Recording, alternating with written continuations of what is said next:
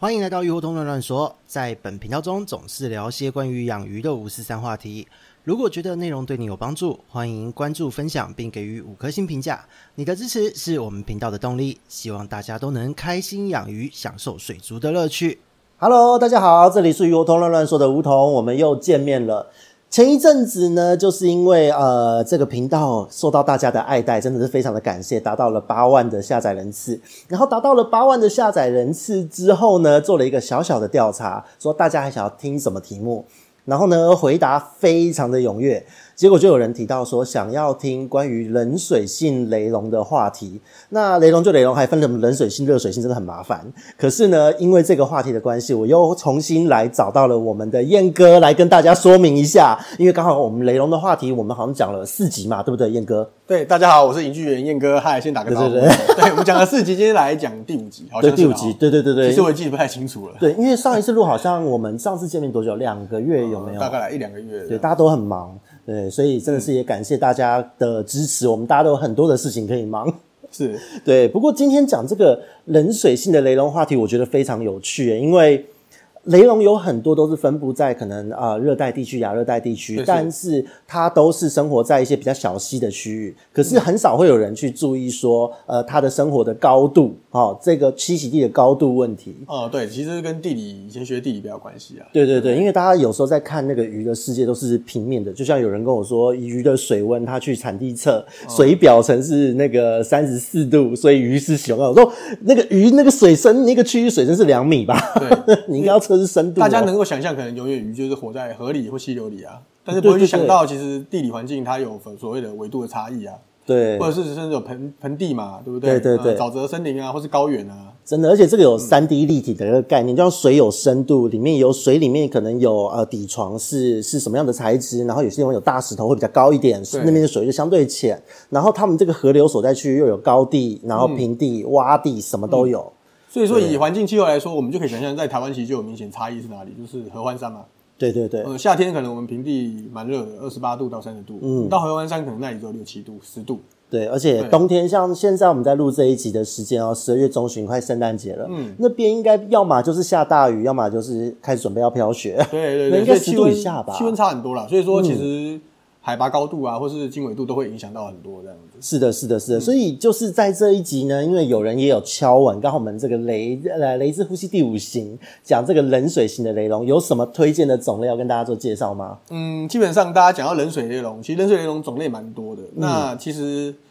呃，温度的范围不能，我们不能去说冷水雷龙就是把它局限在某个区块，因为其实随着环境啊，我刚才讲的那个环境的改变，分布在每个地方，每个地方的那个气候状态本来就不一定，是是是，所以它是一个广广泛的一个分布区域。那只是说我们会把它归类成某些真的特别冷的，把它称为冷水雷龙。特别冷是这个冷是指水温低，还是说它的气候栖息地的气候冷？啊、呃，就是栖息地的气候啦。哦，所以大家还是以气候来做分辨。对对对，大家是还是以栖息地来看。嗯、那通常我们会讲到冷水雷龙的话，就是指那种比较偏蓝色系列的。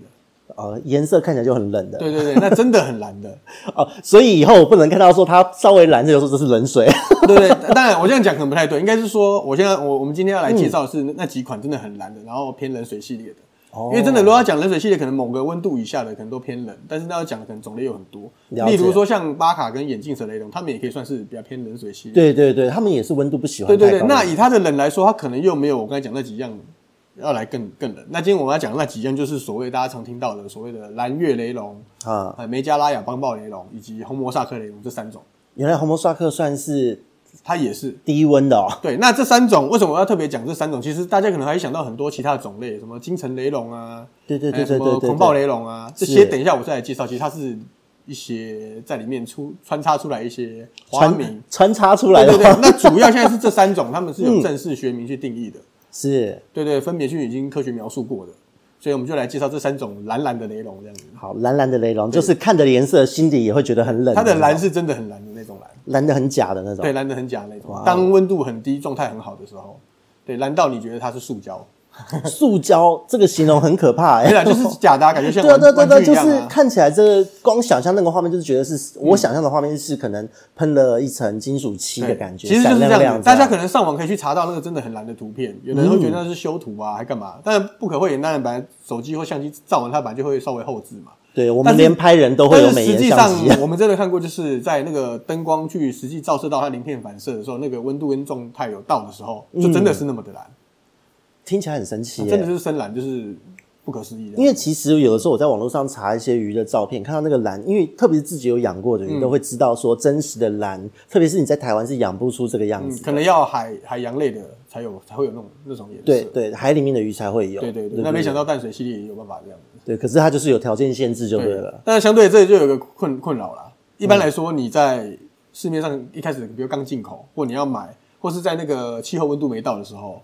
看起来灰灰丑丑的吧？对，或者是没有那么的蓝。嗯，对啊，那很多人就会拿着那个照片说：“哎呦，老板，我要这样子。”但是怎么不是长这样子？嗯，怪我喽。没有啦，其实 这不能这样讲。夏天的时候可能就没有那个那个颜色啊。嗯，如果你没有真的在给它吹冷气房吹得很很低的话，就算吹冷气房，这个应该也不见得能到这么低吧？应该要冷水机的程度了。对，因为一般人可能不会弄个什么十八度、二十度啊这样子。那个跟电费过不去吧？哎之类的啦。那所以说。有时候你看到的实体可能不是那个样子，但我能确定的是，我养过它，真的状态好的时候可以变成那个样子。应该有留下不少纪念照片。对啊，对对，啊，这个就一定要作为这一集的封面。等一下麻烦老板给大家提供一下。真的，其实就是在每年的冬天啊，寒流来的时候就特别的特别开心的。对啊。哎，刚好现在冬天，嗯，这个周末就即将是第一波寒流嘛。对，所以像这个冷冷冬冷冷的冬天来讲，这个冷水系列的雷龙是最适合的。哦，所以我们这一集要夜配置入一下。现在老板有货吗？有啦，但是还不多的。OK OK，但还不多，大家可以欢迎用新台币把它扫光。真的好，OK OK。好，那来就要麻烦老板介绍一下这一些这几种雷龙的一个特色啊，产地的状况。嗯、因为有很多的人都会有一个误会，冷水性就顾名思义觉得是很冷，但是冷的定义又因人而异。刚刚、嗯、我们前面定义过是气候，用气温来去做基本的进口贸易分类。嗯，但实际饲养又是什么样的状况？这个就要麻烦我们燕哥来说明了。嗯、呃，那基本上哈，就是我刚才要介绍这三种雷龙，我先呃蓝月、亚邦、红魔这系列的哈。嗯，那他们饲养的话，基本上来说就是，呃，温度，它是最好的发挥温度是在大概十六到二十二度之间，它就会有一个最好的一个表现。这样，十六到二十二也没有我想象中的冷诶、欸，本来想到是不是十五度以下？其实可以更，其实可以更冷了。我去测试过，把它放在冰箱里面 啊，你这样好吗？我们都做测试。OK OK，请大家不要这样对。过程中没有任何的鱼受到伤害。对，OK。那拿出来的时候。还很好好的，OK。冰箱温度是八度是一样哦，八度，八度啊，正常的冷藏温度是八度啊。对，我不是放冷冻哦。不是，我现在在思考这一条鱼的生理机制，因为一般来讲，这样子温度的鱼，它通常都是不太会动，而且会往水域的底层，因为就像锦鲤啊这一类，在野外理科的都会往这个有这个现象。没有错，那拿出来之后，其实我发现它八度的活动力并不好哦，所以代表说这也不是适合它的一个温度。是是是是是。对，在八度的时候，它一样，它可以活啊，嗯，然后但是它就是变得比较慵懒了。降低了它的只是慵懒，这很厉害。对，就是它可以活着了，但是它的状态就像你讲，它有点类似进入可能半冬眠之类的状态。所以它最好的温度应该还是在于，我认为应该是十二、十五或十六以上这样。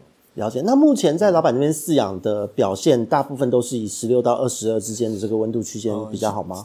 呃，如果如果是对大寒流来说，是这个表现会最好。哦，但是但我这个环境没办法提供它这样子。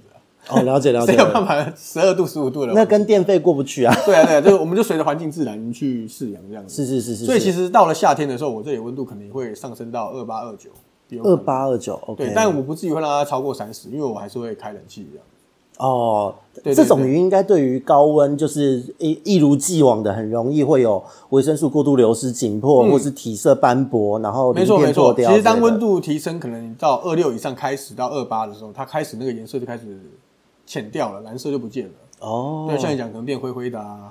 它状态不见得会会差，它还是很活泼，就变日月潭里面那个样子。对对对，丑丑的。那再来，可能伴随着会有人家常常说会有隆起的现象啊。隆起也会发生。对，它的背鳍上面原本有很漂亮的边哦，相框的那个白边，对，可能就锯齿化了。哦，就溶掉了之类的。那也伴随着，我认为可能有时候夏天还有一些原虫的问题啦，侵蚀也导致它的鳍也会更容易呈现锯齿化或破破裂。是，不过这样的状态，其实在我这边遇到来咨询的很多都跟他们说，你就给他用风扇降温换换大。量的换水，然后提供它多一点的维生素。那通常大概在三周，两到三周都会恢复。嗯，所以这一类的问题哈，通常就是你环境一定要顾好嘛，该换水的啊，降低原虫量啊，环境清洁嘛。嗯，那再来是温度，当然也要去控制一下，加上营养的补充，其实它就可以很正常的又恢复了。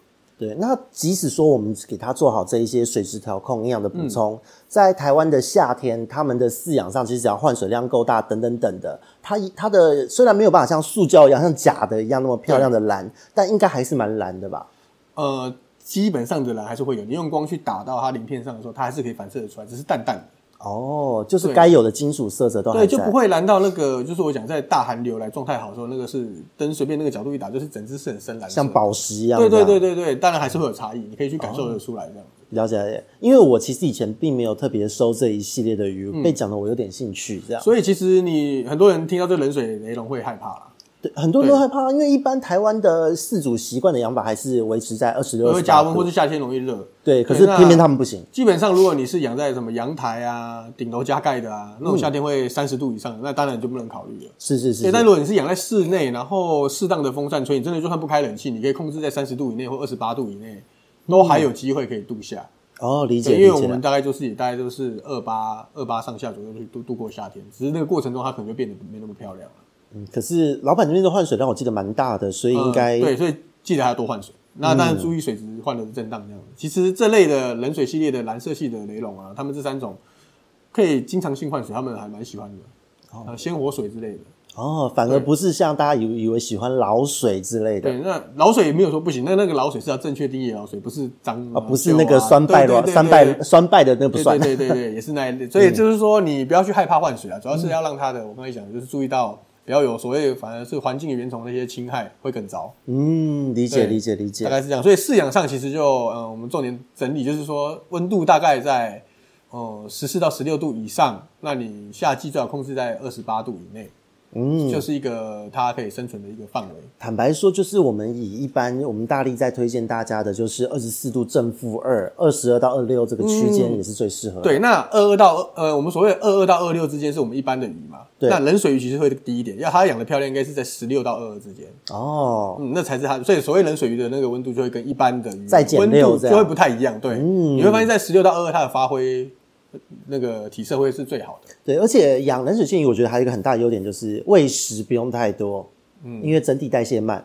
呃，对，那该补充其实蓝色系你可以给它吃一些含有螺旋藻的东西，虽然说那个不是马上吃效果看得出来，但是慢慢吃，慢慢吃，嗯，是慢慢累积多元的氨基酸在里面，对对，类似这样子，嗯，对。那在简单的饲养方式已经讲完了，那再来就是它其他的饲养模式就比较一般的雷龙了，就简单一个水妖精，对对对，然后不要太多的滤材，对，你的布景什么的都一样，你该有的躲藏物石头啊，或是简单的，然后底沙不要太厚，哎，对，其实都一样，然后盖子要盖好，对，盖，哎，这些都一样这样。我最近接到的案例有几例，真的就是盖子没盖好，这个我觉得是零星，一段时间都会来一次，鱼跳出来怎么办？所以每一集都要讲一下，呃，对对对，就是麻烦一定要盖好，缝要盖好，它会从那个小小的缝。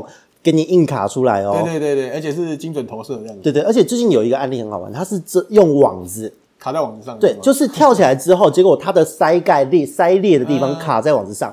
其实这边也要跟各位说，就如果你要养鱼类，你是不想要用玻璃盖，你是想要用就是网具去把它那个鱼缸表面封住。请你务必要注意选择一公分左右的网格就好了。嗯，因为再大哦，如果有些人会想说，我鱼比较大只，不用用那么小的网目，那他就选择三公分哦，直径三公分的那种。结果刚好他的鱼宽度那个脸宽就这么宽，对啊，上去了钻一下，就刚好塞裂卡在那边就死在那里了，被晾干，上半身在在腾空这样晾干。那真的是那个网目格数选太刚好了。以前在那个水产养殖的这个环境中啊。呃，在做鱼池饲养的时候，有时候有时候会在一个大池旁边，会弄一个小小的网具，然后那一圈围起来，就是可能让鱼先在那边做集中的蓄养，让它逐渐的适应野外，然后再把这个网具时候到了，再把它整个鱼放下去。嗯，那个网具为了防鸟去吃鱼，都会在上面造网。嗯，可是那个网造网的空那个尺度啊，它的这个目数没有选好，哦，那个鱼就会这样一只一只插在上面。好，仰望星空，那太惨了吧？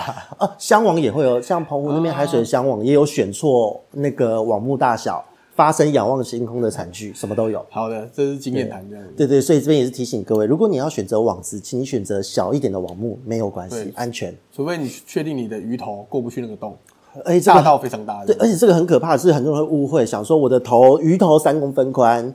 那我网目有两公分应该就可以了。Sorry，因为它冲撞的时候是有力度，会把洞撑开，会卡进去这样子。对，卡得更紧。对，所以除非要大小悬殊，那个非常悬殊的。对对对对，否则我都会建议你至少就是一公分，最大就是选到一公分就好了。嗯、如果你的那个网目再大齁，各种惨剧都会有。对啊对啊，对，真的的经验谈分享给各位。好，那大概饲养方式就是这个样子，嗯、大家理解。那再来我们就介绍这三种雷龙。嗯，嗯，那。首先，以前最早期的时候，冷水雷龙大概代表性大概就是所谓蓝月蓝月雷龙跟梅加拉雅邦豹雷龙这这两种。蓝月是真的听很多，但是亚邦豹就比较没有那个梅加拉亚、嗯。那其实这两种、嗯、大家以前就也常常会搞混，分不清楚，因为他们在他们在外观上就是非常相似啊。那这个邀请老板帮忙验明正身一下。对对对，那我们只能说，如果以你以科学角度去分，大家要看什么背鳍射线啊，那些很多有的没的，对对，鳍条数啊，DNA 那 DNA 那些啊，那我们怎么可能这样看嘛？嗯、那最简单，我们如果来做外观分辨的话，它最明显是它们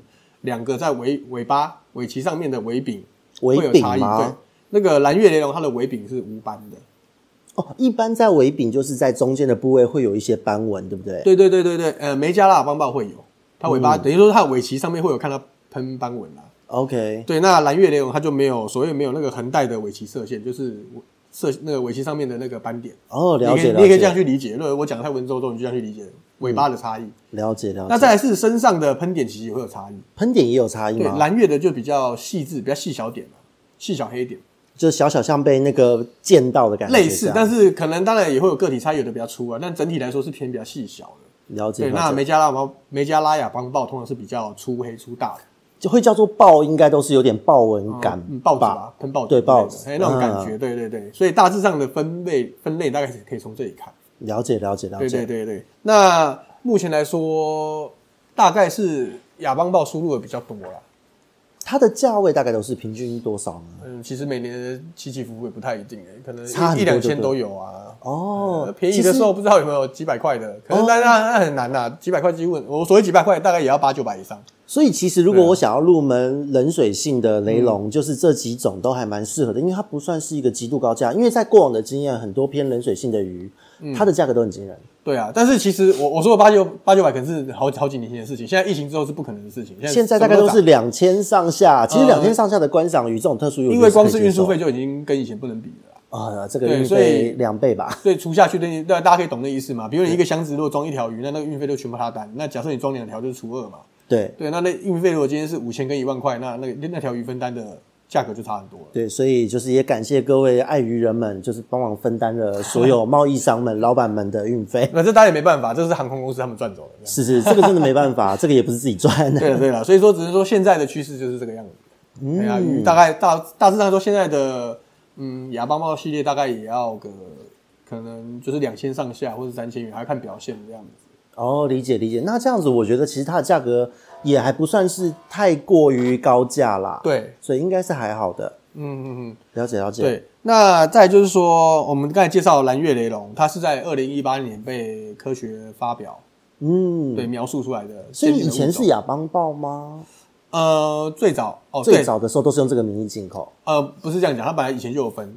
哦，他以前外国就会写什么 Blue Moon 嘛，或者是哦，对，另外一个就会写另外一个，他们两个以前就有区分，外国在出口时候就有分了。了解了解，只是近年在科学上才把它定义下来。对对对，以前就是会用那种英文俗名啊，哦，对，我懂，就会写，就是我刚才讲的啊，蓝月就叫 Blue Moon 嘛，很浅显易懂。对对对对，那现在它有正式它的那个学名了，拉丁学名这样。嗯，那蓝月是在二零一八年的时候被描述出来的，它的产地就是在印度东北，东北方那边梅加拉邦那边的地方，哎，跟着是阿萨姆邦。阿萨姆邦，对，蓝月是在东北那边的阿萨姆邦那边，所以阿萨姆雷龙也在这个地方啊，对，也是这样子。哦，对对对，因为阿萨邦很大了，邦就是类似省的意思嘛。是啊是啊，超级大的。对对对对，河流流域其实应该蛮丰富的。对，那很早以前，因为我说过它外观非常相似，所以以前人以前的人就会把它跟那个亚邦豹混混为一谈嘛，觉得它很像。对。那后来科学鉴定之后，确定就是说它的基因序列啊，跟那个遗传距离两个差距有到四点二 percent 这样子，就是完全不同的种类。所以就确定它定义它们是两个是不同的种类了。原来如此，对，所以可以确定第一个蓝月就是这个部分。嗯、对，那第二个就是讲到那个梅加拉亚邦豹。嗯，那大家有的会俗称叫亚邦豹，简称对对对对对，或者有人会叫大花豹。大花豹我倒没听过，嗯、现在有人这样讲，然后叫好可爱，还是会有，然后叫豹子雷龙啊什么的。豹子雷龙这个真的很左岸讲法、嗯、之类的、啊，就是这类的名称 啊。以前跟大家比较多叫大花豹啦，大花豹。对，那主要原因就是因为它喷点多嘛。嗯、那其实这个鱼就有点会类似像蓝宝石雷龙一样，它的喷点其实多寡会因为个体而有差异。了解了解。对对对，那它这呃亚邦豹它是在二零一六一六年被描述的，二零一六。哦，也算是蛮新的一个描述物种。对对对，那它的产地是一样在印度东北方，但是是在梅加拉亚邦。嗯，就是阿萨姆邦的附近这样的感觉。那特色就是说，我刚才讲，它身上会喷很多大黑点啊，嗯、然后它的背鳍、尾鳍都有黑边白边。黑边白边，先有一层黑边，然后外面再有最外面的白边，好精致的感觉哦。对，大大致上都是这个样子，然后身上就是呈现蓝色、蓝绿色。嗯，对，反光，你随着那个灯光照射的角度，它的鳞片反射出来的那个颜色会大概呈现蓝到蓝绿之间。哦，那听起来美啊。对对，大概大概是这样子。那呃，亚邦豹它在近年就又出现很多衍衍生的名称，衍生的名称，衍生的名称，有人叫做蓝狂暴雷龙啊，叫狂暴雷龙。那这个的乱源来于来源又是来自于左岸吗？不是，是 是产地，印度产地出口商给的哦。嗯，那时候我们也很新奇，他们就发一张照片，叫做名称就是叫做它英文啊，因为我们是英文翻译过来，就叫狂暴。OK，对，狂暴用英文英文的名称这样去写那一那一只，然后拍起来的确很特别，因为它那一只就是整个身上的点喷满满。看起来好像不太一样，了解了解。对，那其实有时候那就是一个极致的个体，就是个体表现特别好的。对对对，那只是那个当下我们看，哎，那他的照片看起来怎么又有点绿绿的？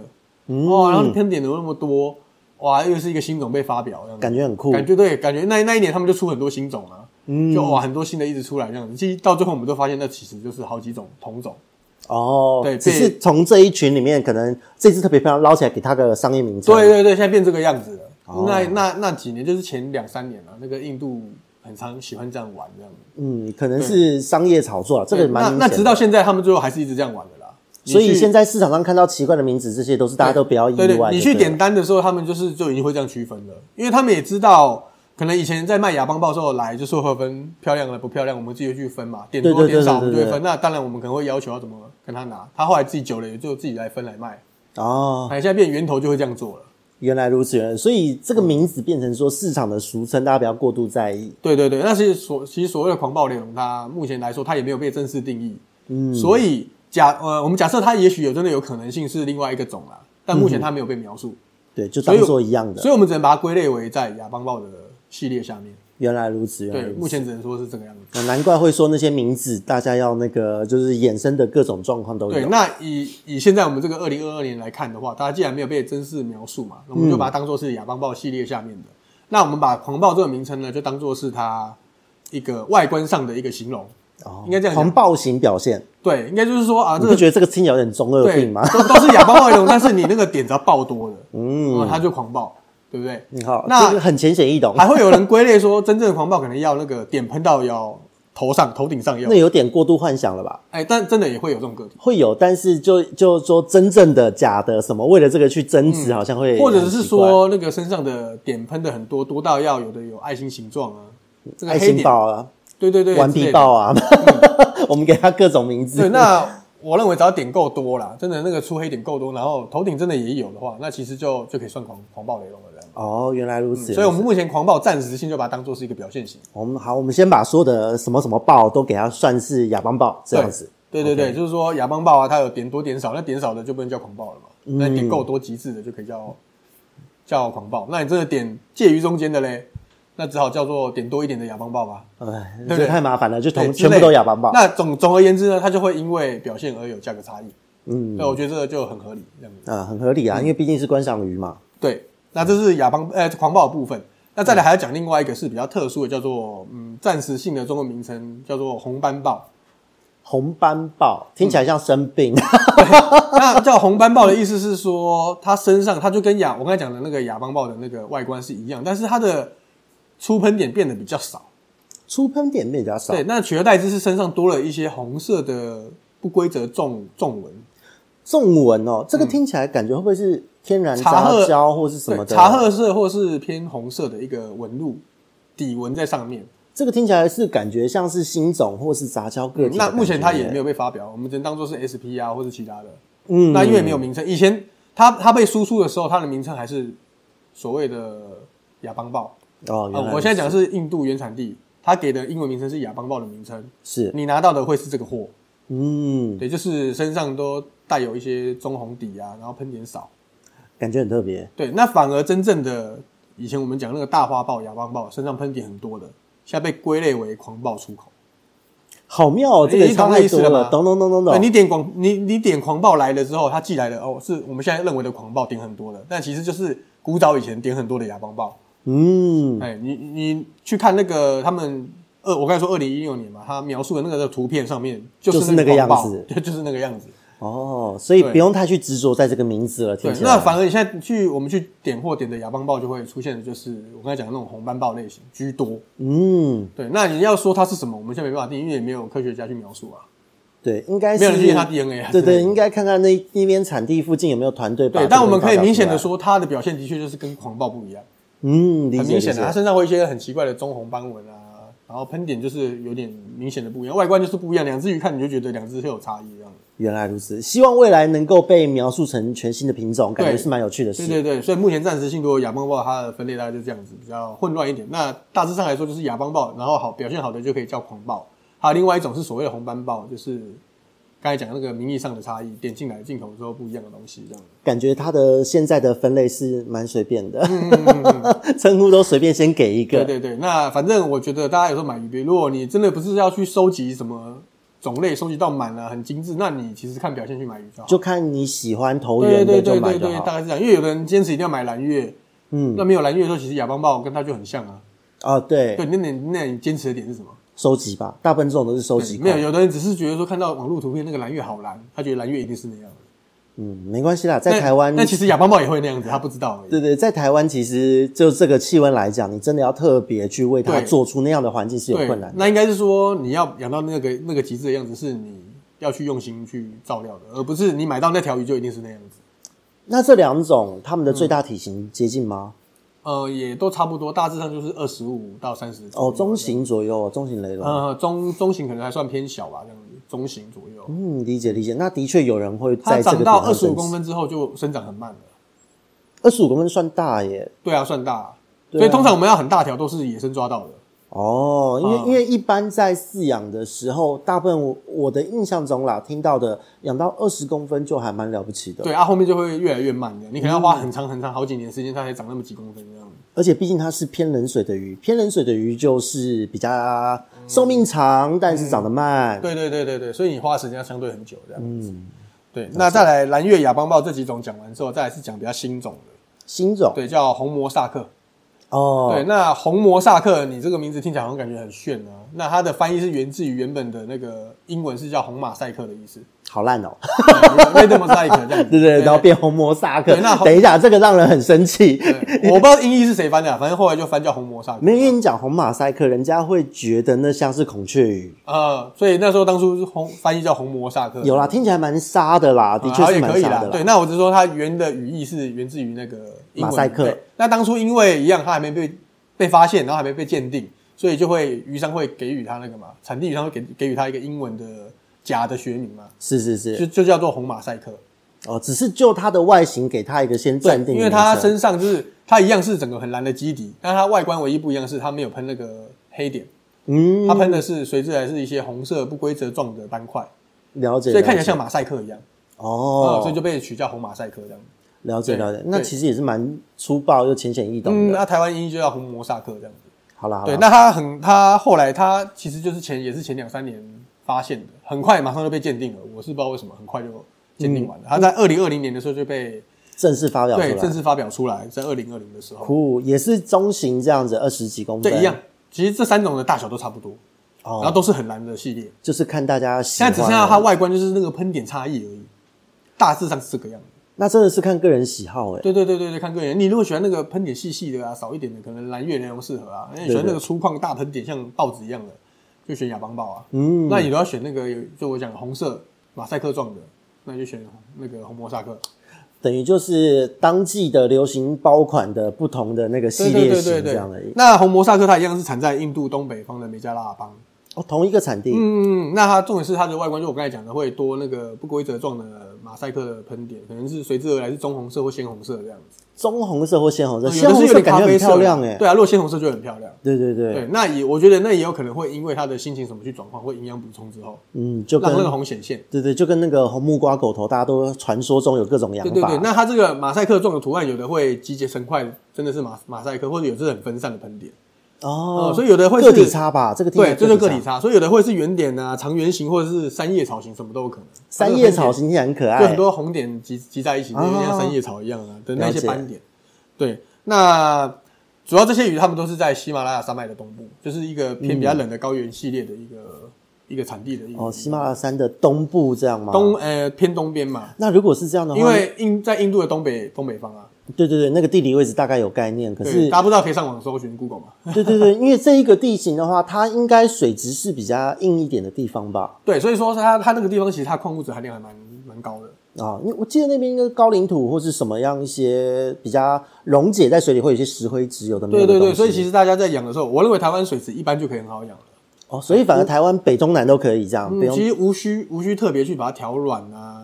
然后无需特别去加什么榄仁叶让它变酸啊，我认为就一般你中性左右的水质，然后只要保持干净，而且他们是喜欢新的水，对他们就很好养了。了解，对，环境清洁干净，该洗该洗的洗洗就这样，然后温度低就自然而然就嗯没压力，它就很活泼，然后会吃，然后就很蓝。对，反正就是多换水，温度不要让它过高，嗯，然后营养丰富一点，对，大致上就这样。对，啊，听起来很简单。嗯，那它在产地这一边。因为他说在喜马拉雅山的东部，印度的东北，嗯、它这个地方还有什么样的一些特色呢？嗯，你指地理特色吗？对，就是它产地还有什么特色？因为很多人对于产地会模糊。哦、据说，据我去查那个地理条件，大概就多雨。雨是多哦，这也印证了多换水会对于这个鱼来讲是比较好。它夏季就蛮常有类似梅雨季吧，会蛮多雨。哦，对，那个地方好像他们在地理课的时候好像有讲到过，有点回忆跟印象。然后那里生态其实很丰富。哦，所以其实印度东北产很多雷龙啊，像我们刚才讲阿萨姆雷龙啊，嗯，还有什么七彩龙什么都有在，可能彩虹雷龙那些也都有。有这些鱼，基本上就是代表那个可能昆虫很多。对，那我们我们讲的只是雷龙类啊，那还有其他很多很多鱼种。对对，所以那里生物很丰富，昆虫也多啊，什么多，鱼种也多啊。嗯，那随之而来是寄生虫也多。哦，所以检疫要特别注意，对不对？对对对。哎，一个一个潮湿多雨的气候啊，然后又虫又多，对，虫又多，对，那来的话，大家就是可能要多注意。事实上，进印度的雷龙板真的寄生虫就很多这样子。对，因为呃，其实热带地区是这样，特别是印度，印度超级可怕，就是不是说我们排斥印度，而是这一个地方自然环境太丰富了。嗯，那自然生态丰富，其实寄生虫是作为一个呃生态丰不丰富的一个指标生物。对，生态丰富，寄生虫自然会丰富，因为宿主多嘛，是，所以生态就很多元。对，那所以就。问个比较恐怖的问题，老板一般来讲哦，你入手之后，你可能从接机下来之后，嗯，你检疫的过程死伤应该都还蛮惨重的吧？哎、欸，其实不太一定，不太一定，这个还是取决于看哪一个出口商他的那个包装方式啊，还有当初在他的渔场，他那个渔场到底干不干净？哦，有些搞不好真的鱼是没怎么样，在他那边被感染的，原来也是很有可能哦。哦、对，或者是鱼在那就被它弄得压力很大，就爆大爆掉了，也是有可能。哦，所以就算就这个听起来是不同的的贸易商、出口商会有不同的处处理方式，然后又有一点运气成分在，会有差别。那他们其实有的，他们出口商也会有自己的用药方式。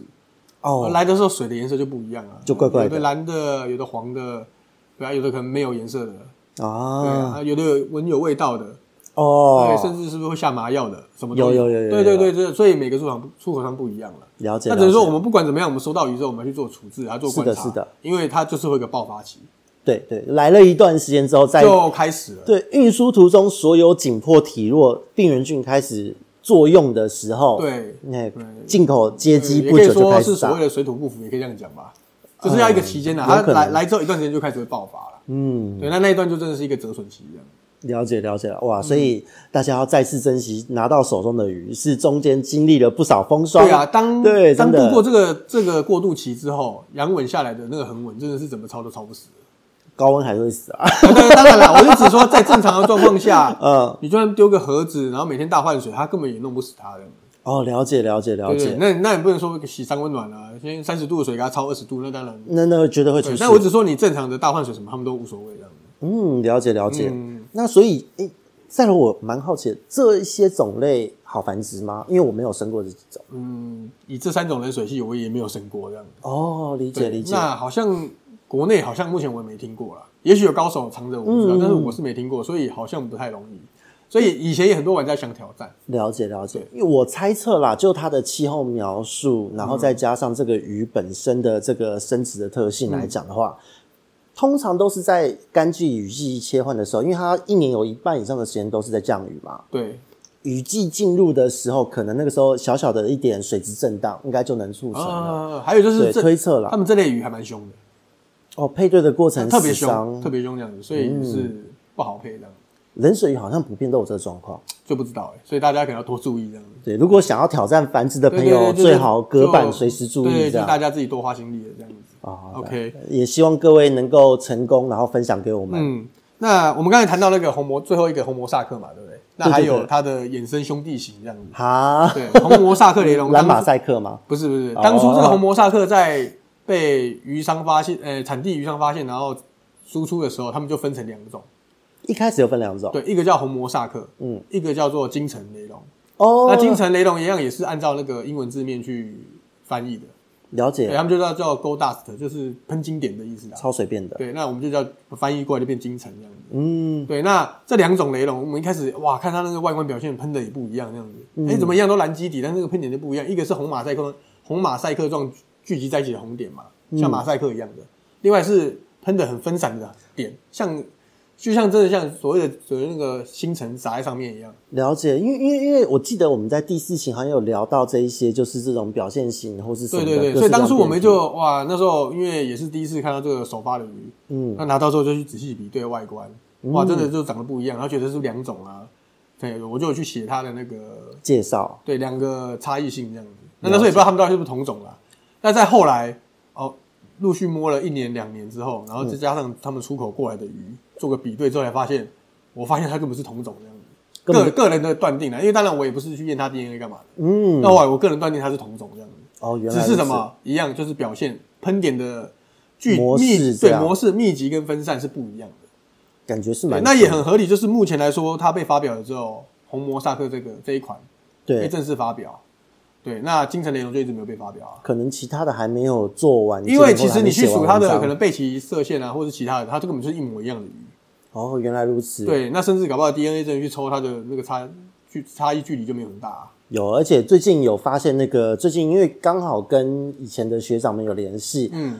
以前在我还在念书的时候，验一次 DNA 都是几千块的事。嗯嗯嗯。他现在跟我说，没有，你现在定序一次才两百块。我说天哪，这时代也太好了吧！嗯、科学进步。对对对，所以搞不好大家现在有兴趣的话，就是把那个鱼拿到尾巴剪一小块，啊、各剪一小块，然后就送去鉴定也可以。对。那所以回过头来，刚才讲到我们这个红魔跟金城，在这中间为什么我还觉得它会是同种？嗯，因为我们后来在下单，它会分成两种嘛，就是红魔萨克给你下单，跟金城给你下单。嗯。但是你会发现，红魔下萨克下单来的。哦，的确，大部分都是红魔萨克，是，但是偶尔里面会掺杂了一两只金城、金城雷龙，就是那个点喷的很分散，很多密密麻麻的点这样子，好迷哦，这超迷的、嗯，怎么会这样？对，啊无所谓。但是同时间，我在跟他点货的时候，点了另外一箱的金城雷龙，里面又有红魔萨克，不是，是你打开的时候，里面怎么也是红魔萨克的？也是红魔萨克，只是金城的量再多一点点。哦，那其实你会 OS 说啊，我到底点了两箱一样的东西干什么？然后屡试不爽，试了两三次，都是这样子。原来如此，那到最后就就是很明显嘛，他只是捕捞到把东西分成两样去分嘛。嗯，对啊，那只是到后来他分的更粗糙，连那个觉得哦，这个有点像就丢那边，那个有点像丢这边，所以导致你两天打开来觉得重复率很高。那这个心听起来有点累，不过这个鱼我记得蛮受欢迎的，啊，这几年讨论度很高。对，因为它也是漂亮啊，是是是，它也是也是很蓝，而且我觉得这三种里面。最容易蓝的就是红魔萨克系列，它很奇怪，很容易就发蓝。不论是金城还是红魔萨克，对对，金城先，呃，对，我先我先应该先解释，金城跟红魔萨克它是同，我们目前归类为同种啦。对对对，那你可以把它当成同家族。哦，所以即使不同表现型，同同种好了，我们就用同种来讲，嗯、就是你买的名称这两个不一样，但是它都是很会蓝的。对，那现在来讲，你就一样，嗯、跟刚刚一样，你把金城当做当做是红魔萨克里面的一个表现形容。嗯，就是你买到都是红魔萨克鱼，但是当它的喷点表现是很分散、很精致、很细点的时候，它就是金城雷龙。了解了解。对，那你会说一个叫红膜，一个叫金城，它应该是金啊，为什么叫红？嗯，因为当初这条鱼，你去你去拿灯去照它的时候，你不同角度照它的那个身上的鳞片反射，会呈现蓝到蓝绿，然后转为金。哦，所以当初就是某个角度，某个角度，它那张照片印度上拍下去的时候，身体反射出来是晶质，然后跟那个细的喷点，嗯，所以就变成金层。了解了解了解，其实就是角度问题。对，那其实基底它一样都是蓝的，两只一样都是蓝的。原来，但是身上的红喷点模式不一样。哦，我真的觉得雷龙有时候的命名，还有看到的实体这一个状态，它会有一点蛮大的解释空间呢。对。所以说，就是现在晶层记得就是当做是红魔的一个表现型啦。OK，对，那它我在观察比例来说，相对它也是比较少数的，比较少数，比较少少数的。就是你同样去进的话，比如一百只，可能不知道有没有二十只这样的表现。哦，那其实真的比例算低耶。对对对，就是要挑啦。嗯嗯嗯。所以你要说它比较珍贵嘛，也不一定。其实我觉得还是看表现。对，那回过头来，我刚才说红模是这三种里面，我觉得最容易蓝的。对对，它就是。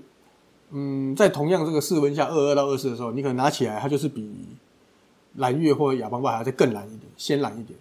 那它的饲养难度就是怎么样？应该不是，它饲养难度，嗯，我觉得比较高一点点啊，真的啊。嗯，我本来想说，会不会是饲养的门槛是不是如果也比较低？那这个很适合作为入门的。没有，它蓝的很快，它去的也很快啊。去，你是说上西天的去，还是颜色去的？颜色去。哎，它去，而且它去，它去的模式比亚邦豹跟蓝月更恐怖。是怎么样？亚邦豹跟蓝月的那个感觉是，他们那个鳞片的色素细胞像是吃在鳞片上面里面。是是是，那它要它要只是转暗淡而已。OK，对，它不至于到那个蓝整个不见。是，但是那个红魔萨克啊，嗯，它的那个蓝色细胞的鳞片感觉像是镀上去的，镀上去的。对，那当它温度高或状态不好的时候，它那个镀膜是会掉下来的。是。直接在缸底就会看到这种状态啊，有点类似，你可以看到它那个鳞片就是剥落，那种鳞片没有剥落，鳞片没有剥落，但是那色素细胞一直消失变黑色，然后整只鱼变黑色的。那这个很让人受伤哎。对，而且整只是真的全黑哦，变黑就变日月潭。对，那鱼湖。那它变黑的时候，其实还有一个也也有人做测试，你把它养在偏白或偏黄的缸，它反而还会转黄，有点类似黄化的感觉。哦，所以它的那一层那个色素细胞去了，就很难再回来的感觉，在日常操作下，呃、日常的话很难，但是我试过还是可以回来。OK，有什么秘诀吗？没有秘诀，我之前就是某一个夏天，然后它就掉了，掉光了嘛。我就还想说是不是生什么病，那也没有，它活好好的，啊，就是变一只黑鱼，嗯、然后就那也不能卖，就放着嘛。对，就放了放了，放到另外一个冬天之后，蓝蓝色就慢慢就回来了。但是这过程好长好长啊，人家也寿命长嘛。对，按就人人正常养，它后来是会回来的。哦，对。那当初我也我也以为它是不是真的是什么所谓人家说黄黄变啊，就是是黄化啊，基因问题。因为它那时候掉光之后，的确你把它养到白缸去、黄缸去，它会慢慢的那个身上就变得黄黄的颜色，亮起来了，这样。对，亮起来之后就变黄色出现这样。嗯，那你看起来它又又有黄又有黑，感觉好像真的是那种变异型。哦，对，然后就这样养着养着，后来蓝色就跑回来就没了。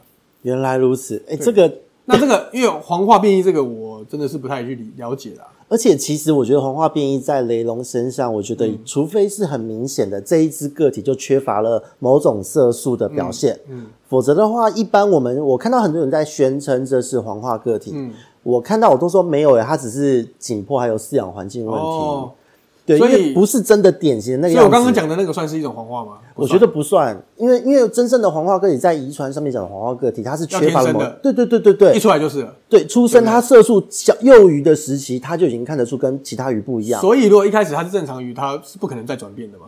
对，不太可能，除非它受到了重大疾病或药物营养营养偏差，那样也可以算黄化。那个不算是真正在学理上，就是我们、嗯、不是基因上的黄化。对对对，那个就只是你讲白话，就是你养不好啦。所以真正 真正的黄化就是一出生就是黄化的基因。对，因为它一开始不带有那个表现型。对对对对。所以我认为这样才是真正的。对，所以就是下次如果看到有人说我这个养一养就变这样，这是基因带黄化，嗯、你就跟他说没有，是你养不好。嗯、所以另外我刚才讲的红魔萨克，我发现 它在出现这种色素细胞脱落的比例上很高，很高。就是很漂亮，但是很考验养功诶。因为目前目前在就是国内有养的一些玩家或是同行，他们也都有一样的状况。然后我经手的时候有比例上就是会蛮多，也不会全部，但是比例上就蛮多只会出现这样的状况。原来，然后在国外玩家也有出现。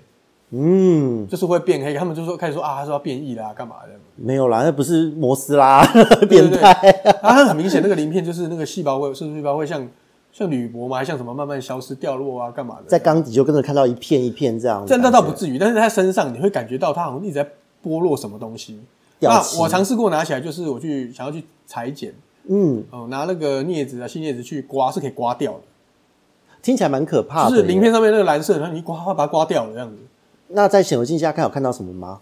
就看到细胞啊，色素细胞，一般色，就真的是所以没看到虫，没看到细菌啊，就看到色素细胞，哦，它就一直脱落啊，莫名其妙一直脱落这样子。了解了解。嗯、那换个角度讲，如果以生物本身的机制来讲，有可能是他觉得在这个环境中。它不需要这一层东西，所以它把它新陈代谢代谢掉，也有可能不需要这个颜色这样子。对，因为因为这代表新见解。对对，因为其实，在生物来讲，它们为了适应环境是会有不断的变化的。嗯，那像斑马鱼最新就有一些新的研究，也是说体表它的细胞分裂是超快速的，不是典型的一般的细胞分裂。嗯，它是完全就是直接一颗嘣就变两颗这样子直接出去的。那所以其实类似这样的状况，因为鱼它在水里面嘛，嗯，它跟环境的互动很密切，是。所以自然而然，如果环境不好，那那它很快速的能够汰换掉它不需要的东西，嗯，生存的几率是会增加的。所以的确，你这样讲的时候，我觉得在养的时候，你如果比较偷懒，不常换水啊，然后原虫多啊，环境环境脏啊，底沙不洗啊，对，温度又高啊，它很容易会发生这种事情。对，那如果是这样，我们可以解释成说，嗯、这一条鱼，这个鱼种，因为它的这个高度的一个对于环境的适应能力。嗯它应该存活率会比较高，啊，所以它如果在野外，它在野外的分布或是数量的族群量会比较广吧？理论上应该会。哦，这倒是说，其实哈，它会这样子变化，但是它养死倒也不容易。对对，那大家真的有可能哦，因为这个是一般我们当然不能高温啊，你不能说高温是想把它养死，那不算。我说在合理范围内，它虽然看一直有这种变异的现象，但是它这种这种变化现象，但是它并不容易养死。对，那其实如果这样子整个听起来，它真的蛮符合就是这个生物的逻辑，因为这是生态鱼在鱼类在适应环境的时候一个生理的变化。那所以它这个除了水质之外，就是可能黑缸或白缸不同的缸体色，也许也会让它，因为它眼睛接受到颜色刺激不同，也许也会促成这件事的发生。所以这个谜有养红摩萨克的玩家们就再去摸索看看。如果变黑，你也不要气馁。对，如果大家水质都恒定的话，你把 变音控制在单纯的背景。嗯，也许可以观察到一些有趣的现象，是是是是，对，还有光色也会，因为眼睛感光嘛，对，对对对，这个也会可以交叉比对，对，感觉是一个很好玩的新实验方式。OK，所以以上就是大概这三大类的冷水鱼啊，嗯、蓝色系的冷水鱼介绍给大家，了解，可以挑战看看。这一些一般的进口量多吗？呃，其实要多可以多，那只是说好不好卖的问题啊。哦，好，人生很难，这个是事实。对，讲到冷水鱼，大家就好，我跳过，我去找别的这样子。对，可是我们在尾声也要跟大家再次定义，所谓的冷水鱼，大家过去习惯冷水鱼讲的是气候上的冷水，而不是这一条鱼一定非要那么冷的水。嗯，哦，只是它偏冷会更好，但是不代表一般温不能养得好。对。对，也许它的表现可能不如低温来的那么的一百分。对，你那个冰冰箱这个操作蛮绝的。我只我只想测试它的极，我只想测试它 极限在哪里。好，再次强调，过程中没有任何鱼受到伤害。那那它是有点冬眠而已。OK，那请大家不要去测试这个无聊的动作，我帮你测试完了。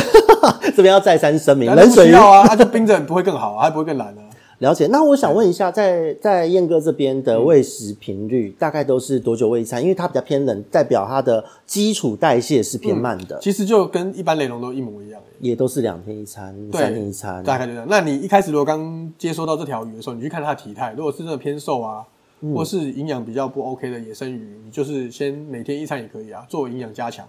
哦，了解。那喂食的你感觉它已经哎小腹有点出来了，粗壮了。就开始调整了嘛。其实我觉得它就把它当做一般雷龙来养哦。它只有在那个温度上，你可能需要稍微注意而已。对，然后重点是换水量要够大，因为它是它的产地的原水只是有一点硬度的。嗯。然后呢，可能毕竟生态丰富，还是有点腐殖酸，所以 pH 可能没有太增大。对，所以它要的是大量换水，不是说你。两天换一次或一天换一次，而是可能你一次要换掉八九成的水量。对我，我认为哈，与其这样讲大换水，不如说要更注重环境的清洁。嗯，就是说有些，比如说你的什么阿萨姆、奇彩那些在沼泽泥巴里面的鱼，它好像就比较不在意那些。对对对，粉尘啊，它的什么的啊，什么的。对，你把你把它丢在一个盒子里，然后里面就已经混浊到不清了，它也是好好的这样。对，而且一点都没有，还很漂亮。对，拿镜子给他看，金属色这可能是那个偏那种比较亚热带啊、印尼啊那里那那边的那种雷龙啊。是是是是。对，那像这种他们比较在山那个什么呃森那个高原或森林里面溪流的，其实你要给它更多一些干净的水。哦，原来如此。对，所以应该注重的应该是讲说要注重环境的清洁。对，我们也不能讲说一直大换水，那人家就一直狂换水。换错水也完蛋了。对，狂换水，然后换死。是是是是是是，真的真的就怪我们。对，就就那个底沙都没洗，过滤器也不洗这样子。哦，对对对，我这边最新来咨询的都这种啊。对，所以应该说哈，你要注意的是整体环境的清洁。嗯，对，你的滤材要分批洗啊，你的底沙该该刷洗要刷洗，该那些洗要洗。那那你洗的时候，你不要在里面搅啊，然后鱼也在里面一起搅啊。对，不然就是薄薄的沙，然后水妖精永远的不不败的法则、呃、之类的，维护也最简单。总之是环境清洁啦。是的，是的，重点应该是要在这个地方了解。所以环境清洁的够够够扎实，然后饵料的部分两到三天喂一餐，嗯、那不要太过于在意夏天的高温，只要记得加个风扇，或是说对，尽量控制在二八以下。二八以下，对对对，了解。那你如果你本身环境温度，你就是一些不适合的环境，那就真的没办法养。比如说。阳台啊，顶楼加盖，或是很热的客厅，或是南部真的会热到三四三三三三三五哦，维持通风很重要。那个就没有办法，因为温度真的是超出他们的范围。至少放在室内冷气房嘛。对对，那很多人是可能养在公司或是店面的、啊。哇，那那个周末都很嗨耶。对啊，那个如果人家就是养在里面，他常都一直在吹冷气的啊，那其实都很 OK 这样。哦，理解理解。嗯、没有有人有，我这边有一个咨询很可爱哦，应该也不止一例，蛮多例的。就是说我想要养温度偏低一点的鱼，可是。我养在公司，但我周末不在那边、哦、啊。周末公司又不会开冷气，这样可以吗？哦、我就说当然不行啊，直接吐槽，因为温度会变高这样子。对，因为那两，因为有些公司真的是门窗紧闭，防小偷。嗯、对，所以他在这样的状态之下，那个水温会高，有时候被闷到。像夏天的时候，有一有一个跟我说，他的温度会高到三十六度。哦，那就没办法。对，他说他想要养低温，他可是我平常。可以让这个鱼就是二十几度，所以平常 OK 啊。对，那可是周末这样，它难道一两天的高温不行吗？我说不行，不行，就是不行。对，对，所以这个会也会是养呃所谓的低温雷龙要注意的一个小小关键啦。对，大家就注意温度。当然，它之前都叫冷水了，你就不要给它太高温。对对对。然后这边也小小的算是工伤嘛，应该算吧。就是最近的那个雷龙的饲料，因为其实雷龙饲料就是老板这边跟海丰这边合作的这款饲料，诶，在一些操作的时间上有一些不错的结果，就是跟市售他牌比较，其实对于不论是肝脏的那个营养的的的的程度啊，滋养的程度、体态、增肉率、增艳都有很好的反应。对，然后所以如果大家有兴趣的话。可以再跟燕哥这边做接洽，就是雷龙专用饲料持续贩售中。是是是，对对对对，而且刚好这些龙又不会吃那么多。对，你你解剖实验的那个刚好可以让大家知道一下。对对对，那个解剖实验的结果真的有非常出色的那个一个一个表现哦。是。这边就先提前曝光，因为我看一下我们的那个干爹们好像还没有发文，没有，我先曝光，大家听到听到先听先赢哦。真的。呃，跟他牌的比较，嗯，然后因为同时做了密集式，大多差不多三到四个月吧，反正有有超过两个月以上的这个实验，对，就疯狂灌食投喂，嗯，然后发现跟他牌的饲料比。比起来，就是目前合作的这一款专用饲料，它对于肝脏的这个饱满度是最好的，它不会过肥，不会整个解剖开来变成白色那种都是油，也不会变成就是像完全是暗红色发炎或是没有血色，没有那种营养在储存的感觉，而是漂亮的胡萝卜色，就是维生素 A，胡萝卜素有进去，对，这代表营养是可以被吸收的，而且体型、换肉率、体重。整个都是很稳定的。哎、嗯，在解剖的过程还发现，因为解剖的过程是用阿萨姆雷龙来做的，是。然后呢，也有发现，就是才饲养几个月的期间，那条鱼应该因为做实验的时候蛮小的，嗯。然后也有发现说，生殖腺竟然是有发育的，嗯，有发现就是有精巢出现的公鱼，是。对，所以就是整体的喂食效果非常好，对。对，所以这个也是小小的业配，跟大家可以先提前曝光，嗯，哦，所以请大家就是也可以 follow 一下燕哥这边最近的动态，还有我们的那个海丰那边最近的动态，因为这一些资讯，在我看来，持续的喂食这个雷龙这个鱼种，而且做了那么精确的，因为是真的是纯科学的这种操作方式去做、嗯、去验证，对，表现真的相当优异。因为这款主要就是做雷龙日常专用的饲料，对，不论你今天是雷龙或者其他肉食鱼什么的，这一款真的是营养吸收利用一等一。对，在目前来说，你如果说它专攻发射，我们里面当然也是有虾红素，但是你而且是天然虾红素，对，那当然说它要什么极致一次马上发射，当然不至于，就是说长期使用它，它是来累积它的那个能量跟营养这样。对对对，一光是这样持续喂二、嗯、持续喂食二到四个月哦，它就已经有生殖腺的发育。最主要诉求还是鱼吃的要可以活得久啊，健康才对。对，那个肝脏的超漂亮，不要脂肪肝啊，或是其他的一些问题这样。对对对，而且这边也跟各位说明哦，就是呃，其实鱼啊，它在我们在解剖都有发现，就是肝脏的颜色是一块，再来是。雷龙的脂肪，它储存的时候，它会积蓄在肠系膜，就肠肠子外面一圈。嗯，所以那个肠子外面那个脂肪白白的，其实是很均匀、很漂亮的。这代表它没有就是脂溶性维生素吸收利用的问题，整体的营养状态也是够肥的。因为当它要发育生殖腺的时候，这些脂肪还有肝脏能量都要消耗转化过去。